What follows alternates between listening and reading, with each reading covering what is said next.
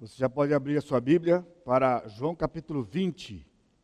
Evangelho de João, capítulo 20. Mas vindo para cá, eu já pensei da possibilidade de que hoje possa ser o dia que Cristo vai voltar para nos buscar. Não seria glorioso um dia como esse ele ressuscitou e hoje ele vem buscar a sua igreja. João capítulo 20, versos de 1 a 16. No primeiro dia da semana, Maria Madalena foi ao sepulcro de madrugada, sendo ainda escuro, e viu que a pedra estava revolvida. Então correu e foi ter com Simão Pedro e com o outro discípulo a quem Jesus amava, e disse-lhes: Tiraram do sepulcro o Senhor, e não sabemos onde o puseram. Saiu, pois, Pedro e o outro discípulo e foram ao sepulcro. Ambos corriam juntos, mas o outro discípulo correu mais depressa do que Pedro e chegou primeiro ao sepulcro. E abaixando-se, viu os lençóis de linho, todavia não entrou. Então Simão Pedro, seguindo-o, chegou e entrou no sepulcro. Ele também viu os lençóis e o lenço que estivera sobre a cabeça de Jesus e que não estava com os lençóis, mas deixado num lugar à parte. Então entrou também o outro discípulo que chegara primeiro ao sepulcro e viu e creu, pois ainda não tinham compreendido a Escritura que era necessário ressuscitar ele dentre os mortos. E voltaram os discípulos outra vez para casa. Maria, entretanto, permanecia junto à entrada do túmulo, chorando. Enquanto chorava, abaixou-se e olhou para dentro do túmulo e viu dois anjos vestidos de branco, sentados onde o corpo de Jesus fora posto, um à cabeceira e outro aos pés. Então eles lhe perguntaram: Mulher, por que choras? Ela lhes respondeu: porque levaram o meu senhor e não sei onde o puseram. Tendo dito isto, voltou-se para trás e viu Jesus em pé, mas não reconheceu que era Jesus. Perguntou-lhe Jesus: Mulher, por que choras? A quem procuras? Ela, supondo ser ele o jardineiro, respondeu: Senhor, se tu o tiraste, dize-me onde o puseste, e eu o levarei. Disse-lhe Jesus: Maria. Então, voltando-se, lhes disse em hebraico, Rabone, que quer dizer mestre. Recomendou-lhe Jesus: Não me detenhas, porque ainda não subi para meu Pai, mas vai ter com os meus irmãos e dize-lhes: Subo para meu Pai e vosso Pai, para meu Deus e vosso Deus. Então saiu Maria Madalena anunciando aos discípulos: Vi o Senhor, e contava que ele lhes dissera estas coisas. Amém? Curva sua cabeça mais uma vez. Bendito Deus, diante do texto sagrado nós estamos para nos lembrarmos mais uma vez do relato daquele dia glorioso, aquele dia triunfante, quando Jesus venceu a morte, quando então ele cumpriu a sua tarefa aqui nesta terra de glorificar o teu nome e pagar o preço do nosso resgate definitivamente uma vez por todas uma vez para sempre. Por isso, Pai, nós estamos aqui nesta manhã, resgatados por Ti, trazidos por Ti, com as nossas mentes iluminadas pelo Teu Santo Espírito. Dá-nos a compreensão destas coisas, para que o nosso coração seja cheio de alegria neste dia. Te bendizemos mais uma vez, no santo e precioso nome de Jesus, o nosso Salvador. Amém, Senhor. Amém. Dos quatro evangelhos, o relato mais detalhado e longo é o de João. Talvez você possa, na sua casa, dar uma conferida, e aí você vai falar, e o pastor acho que se enganou, né? Porque a, o relato de Lucas é um relato longo. Contudo, o relato de Lucas é longo porque é o único que narra quando Jesus aparece para aqueles dois discípulos no caminho de Emaús. Mas ele não está falando necessariamente do relato da ressurreição de Jesus, mas de uma das aparições de Jesus para aqueles dois discípulos o qual também é mencionado em outros lugares aqui. Agora, em termos da ressurreição em si, os detalhes, nós encontramos aqui no Evangelho de João. João foi o último a escrever. Ele o escreveu no final do primeiro século, mais ou menos em 98. Então, cerca de 20, 30 anos depois de Marcos e uns 15 anos mais ou menos depois de Lucas, é? e uns 20 também depois de Mateus. Logo no finalzinho do primeiro século ainda, João escreve o seu livro. é o único que relata as duas aparições para os onze no dia da ressurreição. E a segunda aparição, você lembra? Estava Tomé no meio deles, e onde Tomé faz aquela declaração que aparece somente aqui no livro de no Evangelho de João também, quando ele diz: Senhor meu e Deus meu. Mas mesmo depois de fazer esta, esta declaração, Cristo o confronta com a sua incredulidade e ele pronuncia uma bem-aventurança, que inclusive o Daniel já mencionou aqui na hora dos cânticos, né? quando ele disse: Bem-aventurados a todos que não o viram e creram. Somos nós.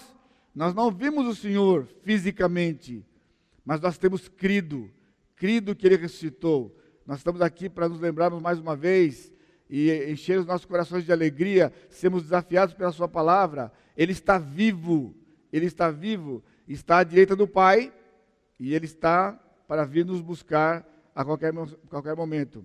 É o, meu, é, o meu, é o meu relato predileto, mas é um relato cheio de emoções. Ele é muito emocionante. Toda a linguagem de João aqui é uma linguagem de ternura.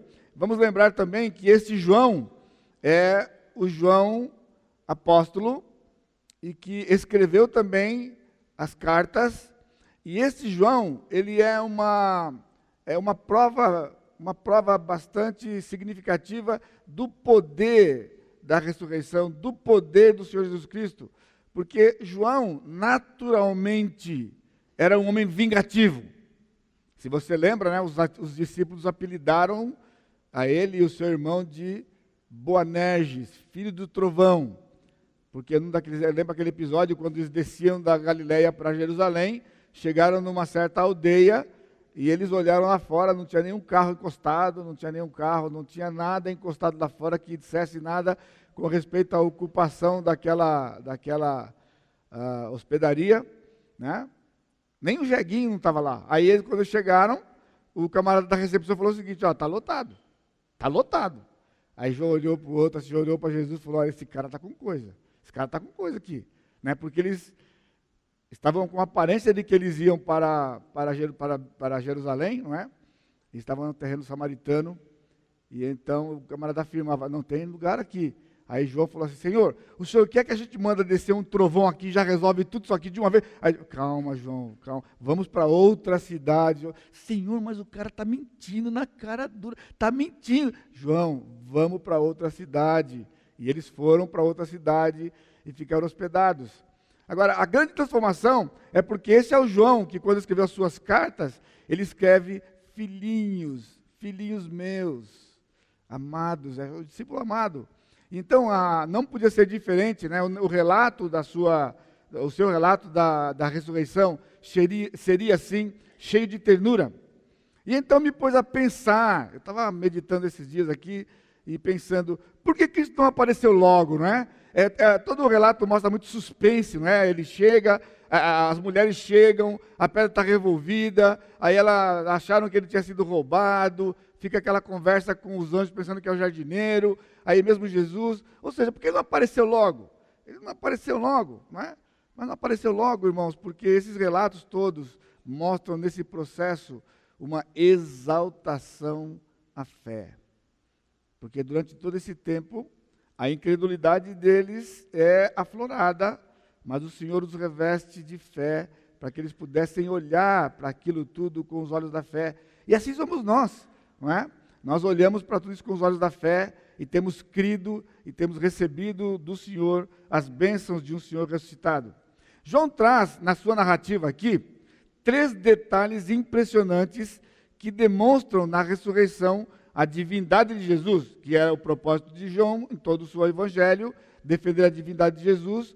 Então, a sua narrativa da ressurreição também tem este enfoque e nós encontramos nesse texto aqui, muito significativamente, de maneira muito profunda, essas, esses três detalhes que nós vamos ver. Portanto, a ressurreição de Cristo é um fato inegável. Amém? A ressurreição de Cristo é um fato inegável. Aquele dia estava previsto para ser mais um dia triste. Eles estavam experimentando isso desde sexta-feira. Sexta-feira foi aquela tragédia toda, né? E depois, no sábado, uh, eles sem entender nada, muitas dúvidas no coração, perguntas, e finalmente começa o domingo, amanhece, né? O, na verdade, o domingo, primeiro dia da semana, e elas vão para o túmulo ainda naquela expectativa de ter mais um tempo com o corpo de Jesus, prepará-lo e assim por diante quando são surpreendidas com este fato. Fato: Cristo ressuscitou, o nosso Deus está vivo. Então, em primeiro lugar, nós temos o fato constatado. Como é que o fato foi constatado? No primeiro dia da semana, Maria Madalena foi ao sepulcro de madrugada, ainda era escuro, e ela viu que a pedra estava revolvida. João menciona apenas Maria Madalena, mas nós sabemos por outros relatos que havia outras mulheres junto com ela. Havia a outra Maria, que era mãe de Tiago, e havia também Salomé, e alguns até afirmam que Joana estava junto também. Enfim, as mulheres estavam lá para preparar o corpo de Jesus. Mas João menciona aqui somente a Maria Madalena, provavelmente porque as, as demais, assim que elas notaram que o túmulo estava vazio, achando que ele tinha sido roubado, elas foram embora, se dirigiram de volta para suas casas e Maria permanece ao lado do, ao lado, do lado de fora do túmulo, à porta. Ela fica ali chorando, como diz o texto, enquanto as mulheres saem. Então, se você lê outros, os outros relatos, ele vai aparecer primeiro para Maria Madalena, depois aparece para essas mulheres que estão a caminho, não é? depois aparece para os, os, os, uh, os 11 a primeira vez, para os dois discípulos de Emaús, e finalmente, mais à tardezinha, à noite, ele aparece novamente. Aliás, uma semana depois aparece para os outros, para os outros novamente com Tomá, Tomé no meio deles. Maria Madalena viu a pedra que estava removida no sepulcro. Aqui nós temos um detalhe interessante. Veja lá o versículo 2. Aliás, versículo 1: Sendo ainda escuro, e viu que a pedra estava revolvida. Então correu e foi ter com Simão e com outro discípulo a quem Jesus amava e disse-lhes: Tiraram do corpo, tiraram do sepulcro o Senhor e não sabemos onde o puseram. Ela viu. Duas coisas interessantes aqui. O, o, a palavra está lá, vocês já estão se acostumando, aí, principalmente os novos, né, se acostumando com os termos. Este é o, o verbo mais simples e mais frequente na língua do, do Novo Testamento com relação a ver. Mas o, o curioso aqui é que ele não está escrito literalmente no tempo do verbo como nós temos aqui. Diz que ela viu. Agora, João está narrando isso aqui, está entendendo? Ele está narrando no fim do primeiro século, do ocorrido, mais ou menos 65 anos. 65 anos depois. Mas ele escreve como se a coisa estivesse acontecendo naqueles dias na sua mente. Era tão vívido que ele diz: ela vê. O texto assim. Ela se dirigiu, estava ainda escuro. Ela vê. Ela vê que a pedra estava revolvida. Porém, ela não entrou. Ela apenas notou que o corpo não estava lá e correu para avisar Pedro e João. Até aqui, ela constatou simplesmente que o corpo de Cristo não estava lá, que havia sido tirado e levado para um outro lugar. Segundo, versículos 3 a 9, o fato comprovado. O fato comprovado. Pedro e João, ao receberem a notícia, correram para o sepulcro. João, por ser mais novo, né, você percebe no texto aqui, os ambos, ambos correram, mas João chegou primeiro do que Pedro. João devia ser aí provavelmente uns 15, 20 anos mais novo do que Pedro. Então correu primeiro, correu mais depressa, chegou, porém ele não entrou. E novamente João repete o mesmo verbo que ele usou para, para Maria. E você vai entender por que daqui a pouco. Usando o mesmo tempo no presente do indicativo, ele diz, e ele vê. João chega primeiro, mas ele não entra, ele vê. Ele vê os lençóis, a mesma atitude da Maria. Mas veja o versículo 6. aqui novamente. Então, Simão Pedro, seguindo, chegou e entrou no sepulcro, e ele também vê os lençóis. Agora, nota aqui: Pedro entrou no sepulcro, ele viu os lençóis e o lenço que estava à parte. O lenço era o lenço que cobria o rosto de Jesus. Ele foi tirado, estava dobrado, ele estava dobrado num canto. Agora, aqui, João é o mesmo que estava com Pedro naquele dia, só que o curioso é que na sua narrativa, ele muda o verbo, ele não está dizendo que ele simplesmente viu aqui. Então, para você entender o que aconteceu, eles chegam juntos, João, da porta onde ele estava, da porta do sepulcro, ele olha para dentro, né? ele vê que o corpo não está lá, ele permanece. João, é, Pedro chega depois, e quando Pedro chega, Pedro entra no sepulcro. Esse é o primeiro que entra, ele entra no sepulcro. Agora, o que João está dizendo? Ele contempla.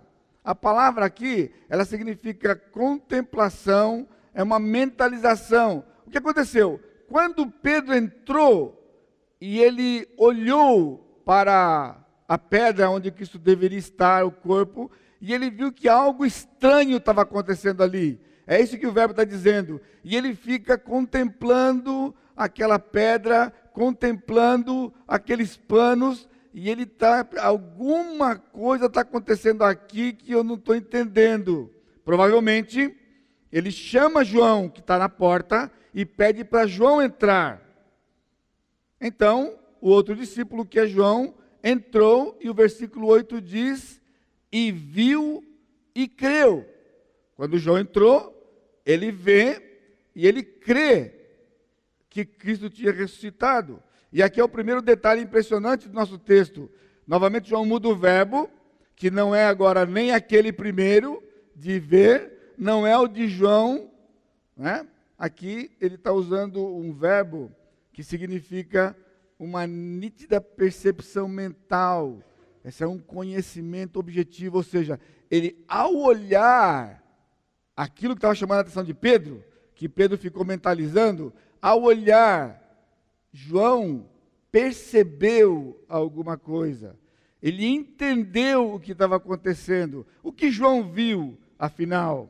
Ele viu que os panos estavam no mesmo formato do corpo de Jesus, mas estava vazio, sem o corpo. Definitivamente não o roubaram. Não roubaram o corpo, ele passou pelos panos. Então você entende que eles, eles enrolavam, enfaixavam o corpo todinho.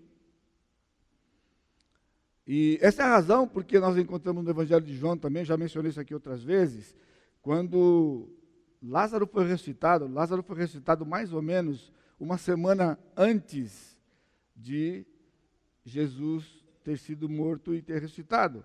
Se você lembra do texto de João 11, então é, João sabia que Lázaro estava doente, é, Jesus sabia que Lázaro estava doente, ele estava longe, e então ele propositadamente ele permanece naquele lugar mais dois dias. Aí ele recebe o relato de que Lázaro tinha morrido e ele gasta dois dias para voltar. E quando ele chega lá, Lázaro já tinha morrido há quatro dias. Então ele vai para o túmulo, se dirige ao túmulo, manda tirar a pedra e ele grita lá de fora. Ele diz: Lázaro, sai para fora. Então Lázaro sai. Lázaro sai todo enfaixado. Provavelmente né, pulando, parece coisa de desenho animado, né?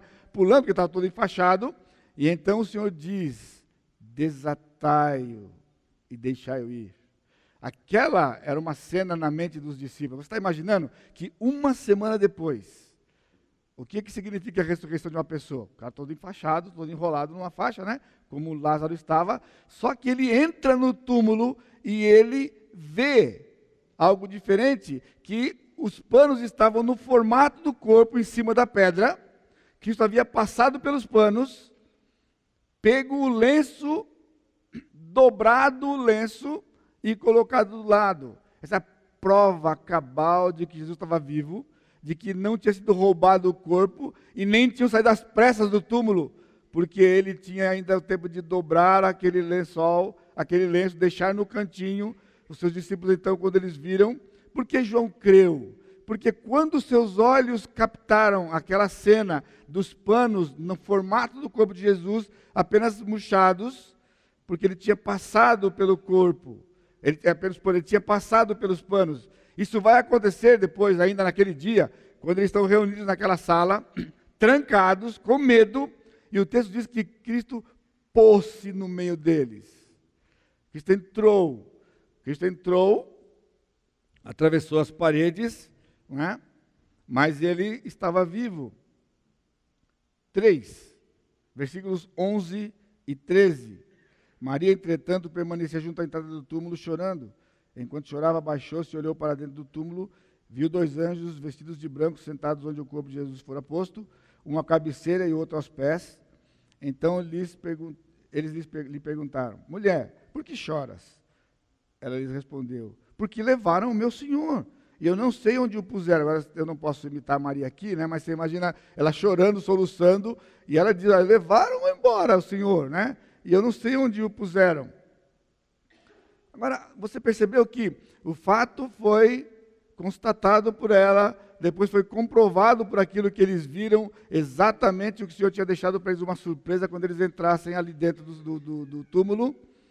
E ela está chorando lá fora ainda, mesmo com tudo isto, não é? Ainda não haviam crido de que Jesus tinha ressuscitado, era demais para a mente deles, depois de tudo que eles viram naquela sexta-feira, é? de entender que Cristo tinha ressuscitado. Os discípulos, Pedro e João, foram para casa. Maria permaneceu à entrada do túmulo e chorava. Ela abaixou, olhou para dentro do túmulo e o anjo pergunta: Por que você chora? E ela responde: né, Eles levaram o Senhor e eu não sei onde o puseram. No outro relato, o anjo diz: Por que procurais entre os mortos ao que vive? Agora você entende? Nada disso ainda podia convencê-los de que Cristo tinha ressuscitado, definitivamente estavam com seus olhos toldados. Aqui o diálogo é de muita ternura, com muita emoção, mas tudo ainda marcado pela incredulidade quanto à ressurreição, não é? Então, muitas vezes nós nos encontramos tristes, nós nos encontramos desesperançados. E por que é? Porque não temos crido nas promessas do Senhor. As promessas estão na Sua palavra. Ele tem deixado cerca de 30 mil promessas na Sua palavra. E falam tanto de segurança para nós, mas estamos muitas vezes incrédulos, não conseguimos entender por quê? Porque nós gostamos de enxergar, de pegar, não é? com os nossos sentidos. É difícil viver pela fé. Aliás, é impossível humanamente viver pela fé, somente, tão somente sustentados pela graça do Senhor Jesus Cristo. Veja o versículo 12. Eu li o 11 e 13, né? versículo 12. A razão de ser do fato. Agora, o que tinha acontecido na verdade? Por que Jesus tinha passado pelos panos e tinha saído e apenas para que os discípulos vissem aquilo? Não. Havia ali dentro do túmulo uma outra surpresa. Quando Maria abaixa e olha o que ela viu. É o segundo detalhe impressionante da narrativa de João foi tão significativo, irmão. Você está lembrando que João entrou, ele viu, ele creu, ele sai com, com Pedro e volta para casa para encontrar os outros discípulos. Então, o que vai acontecer nesse instante é só com Maria. Só Maria está lá, não é? Só Maria vai ver. Mas foi tão profundo, irmãos, tão profundo, que ela narra para João, quando ela encontra com João de novo. João fica impactado por isto dirigido pelo Espírito, ele inclui na narrativa, mas eles não conseguiam ligar os fatos, eles estavam impedidos de ver aquilo. Era, era muita coisa para uma mente tão pequena como a nossa nesse aspecto, né? com o aspecto da, com, da, da, da grandeza do nosso Deus. O que ela viu? O texto diz aqui no versículo 12: viu dois anjos vestidos de branco, sentados onde o corpo de Jesus fora posto, uma cabeceira e outro aos pés. O que Maria viu? Maria viu a arca da aliança. A arca da aliança. Você está entendendo que havia uma pedra onde estavam os panos de Jesus, no formato do corpo dele. Um anjo na cabeceira, outro nos pés. Estavam voltados um de frente para o outro, não, havia razão, eles não estavam brigados para estar um de costa para o outro.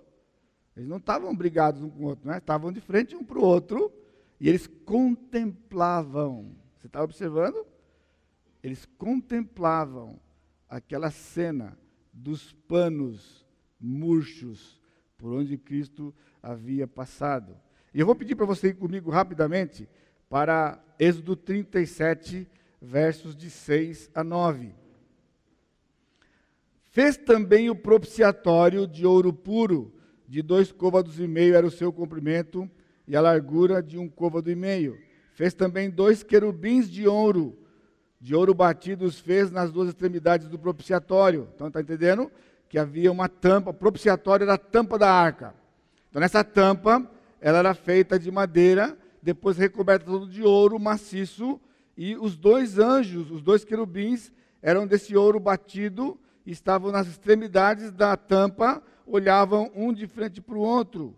Ele diz, nas extremidades do, de, de uma e outra parte, de uma só peça com o propiciatório, versículo 8, fez os querubins duas, nas duas extremidades dele. Os querubins estendiam as asas por cima, cobrindo com elas o propiciatório. Estavam eles de faces voltadas uma para a outra, olhando para o propiciatório. Eles olhavam para o propiciatório, aqueles anjos feitos de ouro, que era a arca que durante aquele tempo todo andou no meio do povo de Israel e era o símbolo da presença de Deus no meio deles. Então, se você abrir ali no, em, em, é, Levítico número 16, Levítico 16, versículo 14, diz assim: Tomará do sangue do novilho e com o dedo o aspergirá sobre à frente do propiciatório e diante do propiciatório aspergirá sete vezes do sangue com o dedo. Uma vez por ano, o sumo sacerdote entrava no Santo dos Santos, onde estava esta arca, ele entrava com o sangue do novilho numa bacia, e então ele tinha que molhar o dedo e a fazer assim, aspergir. Aspergir na frente do, do, do, do, do da arca e depois em cima da tampa, entre os dois querubins, ele aspergia sete vezes o sangue sobre a tampa. E assim ele saía depois para fazer todo o resto do ritual que você encontra aqui do capítulo 16. Agora, isso, esta arca andou com o povo de Israel todo o tempo, até que Israel foi invadido depois pelos babilônios e essa arca se perdeu. Agora, você está entendendo aqui que Maria, quando ela entra naquele lugar, ela tem essa visão gloriosa daquilo que a vida inteira ela ouvia falar da, da arca da aliança do Senhor, e agora ela vê aqui os panos, os dois anjos, e se você lembra bem, né, que Cristo havia é, sido açoitado muitas vezes, todo o seu corpo estava é, marcado pelo sangue. O que acontece quando ele põe o pano e ele embrulha o corpo de Jesus com aqueles panos? Então, quando Cristo passa pelo pano, aquele pano que ficou ali, ele estava todo manchado de sangue. Não era um pano todo lavado de sangue. Ele era manchado de sangue, é como se tivessem espirrado o sangue nele. Você está entendendo agora? Tem o querubim aqui, o outro aqui, olhando um para o outro, de frente, olhando para os panos, e ali no meio, aquele pano, todo manchado pelo sangue do Senhor Jesus Cristo. Mas olha que curioso, né? Os panos salpicados, os anjos estavam lá. É Jesus é a propiciação pelos nossos pecados. Aquela tampa chamava propiciatório. E 1 João 2,2 nos diz que Jesus é a propiciação pelos nossos pecados. Então, no Velho Testamento, nós tínhamos ali aquela arca de ouro, o sangue estava aspergido com o dedo, o animal tinha sido morto, apenas o sangue levado e aspergido, é, respingado na arca. Aqui nós temos algo glorioso diferente. Cristo, o Cordeiro, estava vivo. A ressurreição era necessária para que ele seja galardoador daqueles que o buscam. Você entende a diferença? No Velho Testamento o animal estava morto, aspergiu o sangue, não é? Isso representava o que ia acontecer no futuro. Só que nesse dia aqui, aquela cena mostrava algo glorioso e completo, porque o animal, no caso, o cordeiro de Deus agora que era representado pelo animal, ele não estava mais morto, ele tinha morrido, mas agora estava vivo. Porque se ele tivesse morrido como um animal era, morria no Velho Testamento e ficava morto, ou ficasse morto, ele não poderia cumprir o seu papel de galardoador, onde em Hebreus, capítulo 11, aquele texto que fala sobre a, a fé, ele diz: de fato, sem fé é impossível agradar a Deus, porquanto é necessário que aquele que se aproxima de Deus creia que Ele existe e creia que se torna galardoador dos que o buscam. Nós temos que crer que Ele existe, Ele está vivo e que Ele é galardoador. Ele distribui galardões para nós. Mas continuando o texto aqui, versículo 14, o fato atestado. Tendo dito isto, voltou-se para trás e viu Jesus em pé mas não reconheceu que era Jesus. Perguntou-lhe Jesus, mulher, por que choras? A quem procuras? Ela, supondo ser o jardineiro, respondeu, Senhor, se tu tiraste, dize-me onde o puseste e eu o levarei. Até aqui, tudo estava sendo visto pelos olhos da fé. João havia crido no que ele viu, ele havia saído, agora Maria vê aqueles anjos, ele, ela vê que os panos estavam no formato de corpo de Jesus, ele tinha passado pelos panos, né? mas ela continuava chorando.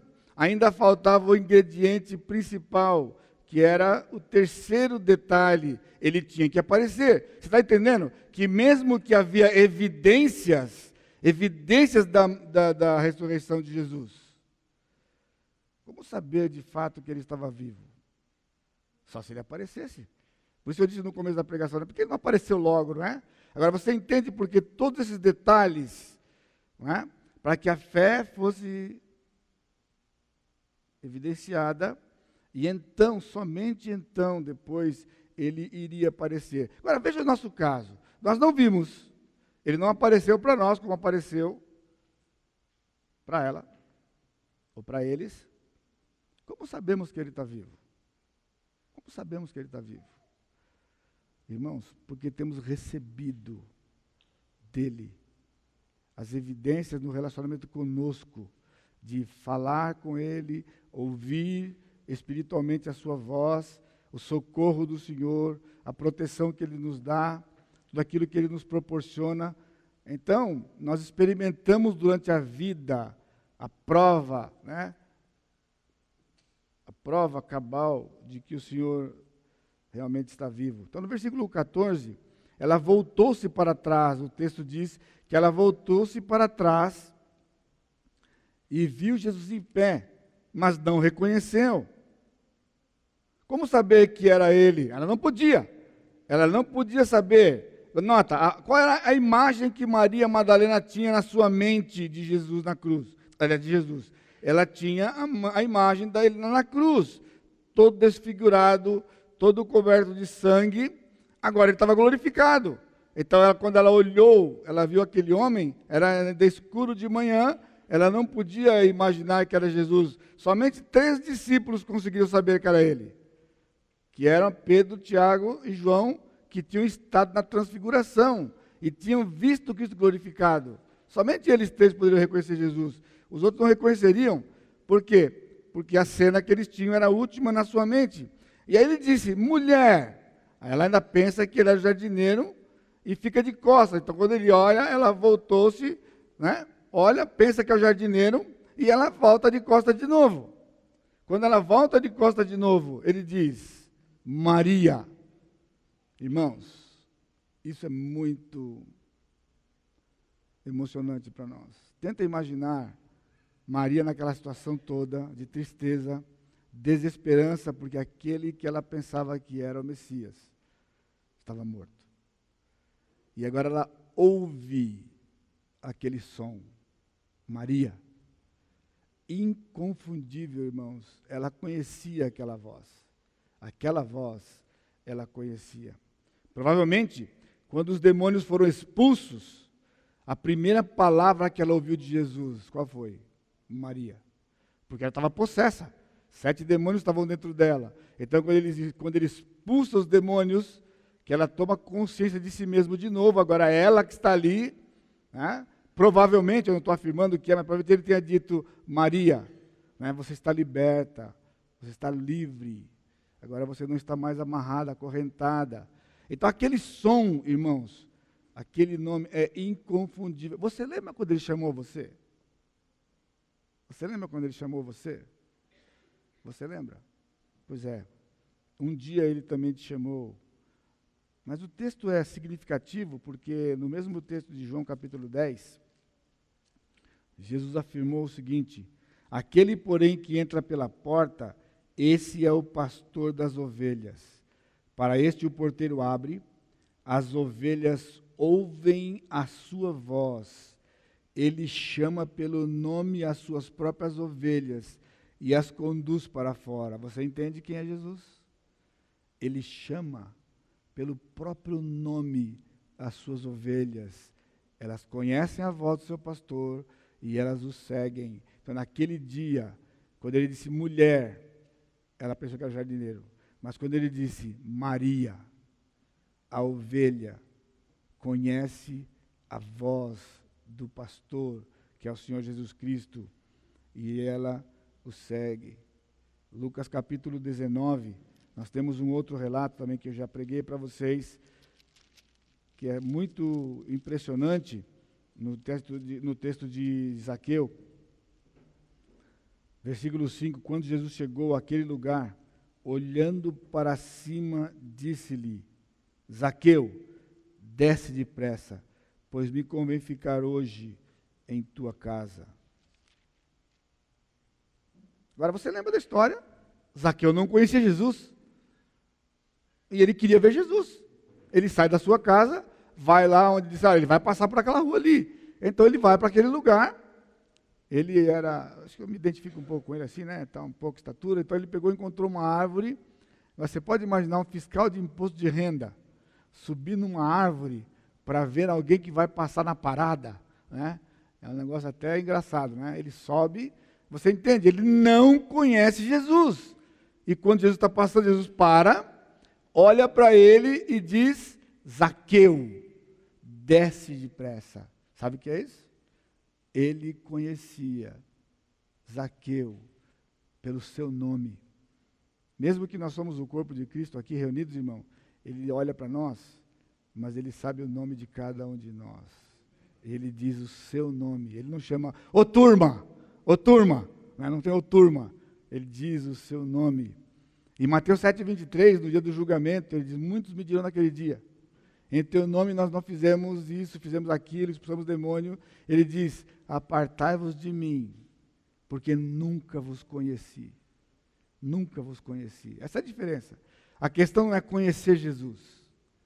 A questão é ser conhecido por Ele e ter o nome pronunciado pelo Senhor Jesus Cristo.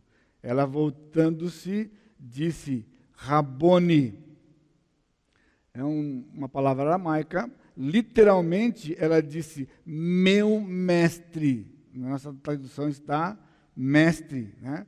A palavra significa mestre, mas Rabone, ela está, ela está flexionada aqui e ele diz, é, diz, literalmente meu mestre. Você está entendendo que quando ela ouve a voz dele chamando o seu nome, ela sabia, não tenho dúvida, agora não é, não é jardineiro, não é anjo, agora é o Senhor e Ele é o meu mestre. Mas nós dizemos que Jesus é o Senhor, tá bom. Mas quando você diz é o meu Senhor, faz diferença. Nabucodonosor acreditava nas divindades, acreditava no Deus de Daniel, acreditava nos deuses de Sadak, Mesaque e Abidinego, mas no capítulo 4 de Daniel ele disse: O meu Deus, né, o Jeová, o meu Senhor fez por mim né? É coisa no possessivo, meu. Aqui nós temos a graça destacada. É a primeira aparição dele a uma mulher que tinha um passado sólido, diz John MacArthur.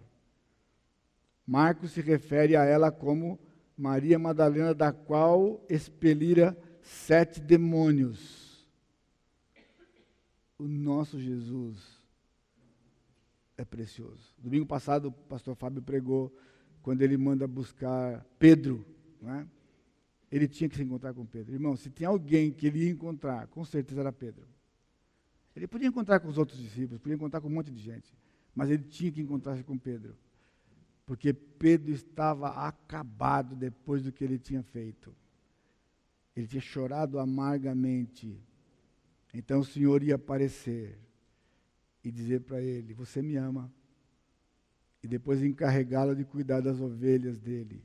Aqui, esta mulher é a mulher que ele tinha libertado das trevas, libertado das garras do inimigo, tornado-a serva dele. E ele aparece. Ele não apareceu primeiro para Pedro. Ele não apareceu primeiro nem sequer para sua mãe. Ele aparece para Maria Madalena. Sabe por quê? Porque esta mulher, ela é o símbolo que representa todos nós. Um dia nascemos no reino do diabo, filhos do diabo, filhos do inimigo, e fomos resgatados pelo poder do Senhor Jesus Cristo. E esta era a pessoa que representava os discípulos. É como no Velho Testamento ele diz que ele é o Deus de Jacó. Louvado seja Deus, porque ele é o Deus de Jacó. Porque se ele fosse o Deus de Daniel, a gente estava mal. Ele era o Deus de Daniel, não é? Mas se ele dissesse, eu sou o Deus de Daniel, quem consegue viver como Daniel viveu? Agora, quando ele diz, eu sou o Deus de Jacó, bom, eu me sinto em casa, não sei você, né? mas eu me sinto em casa. Quando ele fala Deus de Jacó, né? eu, eu, eu posso ler aquele relato lá e eu vejo que eu sou ali, ó, junto com ele ali, né? Então, esse é o nosso Deus. Esse é o nosso Deus. É o Deus que apareceu para Maria Madalena primeiro, porque ele estava mostrando a misericórdia que ele tem por alguém como aquela mulher, como eu e você. Contudo, ela tinha uma característica, uma mulher que o amava muito, muito, muito. Ela unge os pés de Jesus com o bálsamo, é criticada, e então o Senhor diz: aquele que muito se perdoa, muito ama. Então ela sabia que o estado que ela estava era miserável, ela não tinha a menor condição, irmãos, de libertar-se por si mesma daquele estado.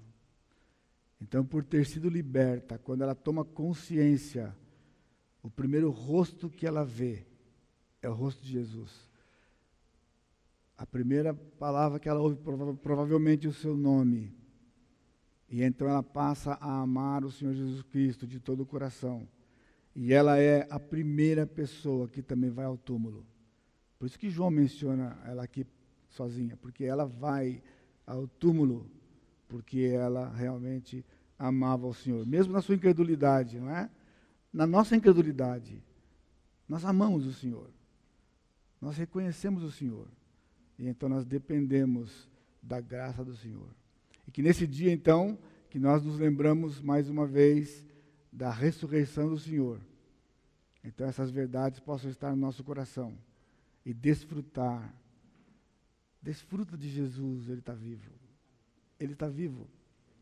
Eu não sei exatamente o que você está passando hoje, eu não sei o que você tem passado por esses dias, mas faz diferença se você se lembrar que Ele está vivo. Ele é Deus de vivos, não Deus de mortos. E Ele é vivo. Ele intercede por nós e vai voltar para nos buscar. Amém? Cubra a sua cabeça, por favor. Pai bendito, eu te louvo mais uma vez na beleza da tua santidade. O Senhor está centrado no trono de graça, é o santo trono, o santo trono de graça, Pai. À tua direita está o nosso, o meu Senhor Jesus Cristo, o meu Rei. Que nesse dia, Pai, o Senhor Jesus Cristo reine de fato nos nossos corações. Seja o Rei das nossas vidas. Que nós nos curvemos diante dEle e o obedeçamos pela Sua própria graça, alcançados pela Sua misericórdia, Pai, que é sem fim. Pai, eu te louvo porque o Senhor não nos trata segundo os nossos pecados e nem nos retribui consoante as nossas iniquidades.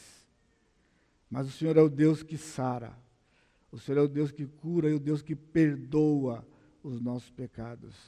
O Senhor tem o perdão para que nós o temamos e nós tememos ao Senhor, porque o Senhor é Deus, o Senhor é grande. Pai, enche os nossos corações de alegria nesse dia. E nesse tempo de comunhão que vamos ter agora, nós possamos compartilhar, meditar, compartilhar uns com os outros da maravilha que é pertencer e servir a um Deus vivo, glorioso e majestoso. Portanto, no santo e precioso nome de Jesus, eu te agradeço por essa dádiva e suplico por esse dia as tuas bênçãos, pela nossa programação da noite, onde outras pessoas, pessoas chegaram aqui para ouvir da maravilha do Evangelho.